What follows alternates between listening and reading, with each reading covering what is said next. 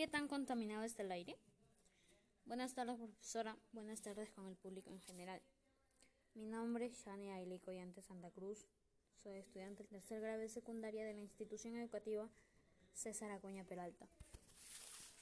En esta tarde me dirijo a ustedes para presentarles el tema ¿Qué tan contaminado está el aire?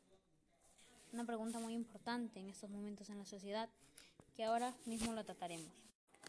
Primero, nos debemos realizar la siguiente pregunta. ¿Qué es la contaminación del aire? Pues la contaminación del aire es una mezcla de partículas sólidas y gases en el aire. ¿Y quiénes la generan? Una gran pregunta y la respuesta es que la generamos nosotros mismos, con diferentes factores, como por ejemplo el CO2 que botan los medios de transporte. Se estima que el medio de transporte que emite más CO2 al año son los carros, debido a la gran demanda de trabajo. Como nosotros sabemos, los automóviles, por así decirlo, son los que generan más empleo, como trabajar de taxista, de chofer de micro o hasta de cobrador, etcétera. Pero ¿este es el único transporte? No. El otro transporte son las motos, etcétera. Segundo tema, la quema de basura. Este problema no tan solo se da en el Perú, sino en todo el mundo, ya que en algunos lugares no llega el camión de basura. Es por eso que optan por esta opción. Estos son solamente dos de los factores de contaminación. Es por ello que hay miles más.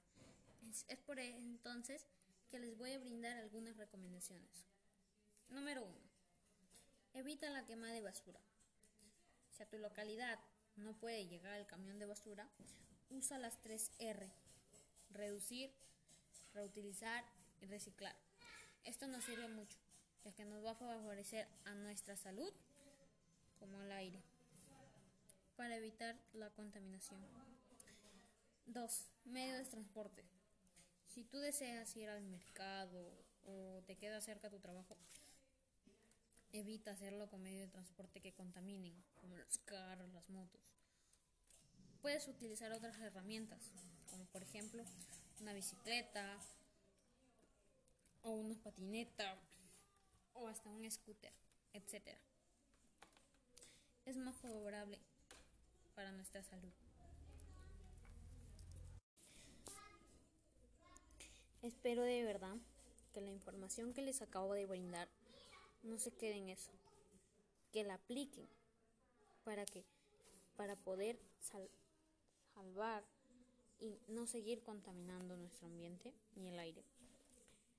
Bueno, gracias por escucharme y recuerden una frase muy importante. Siempre seamos parte de la solución, no de la contaminación.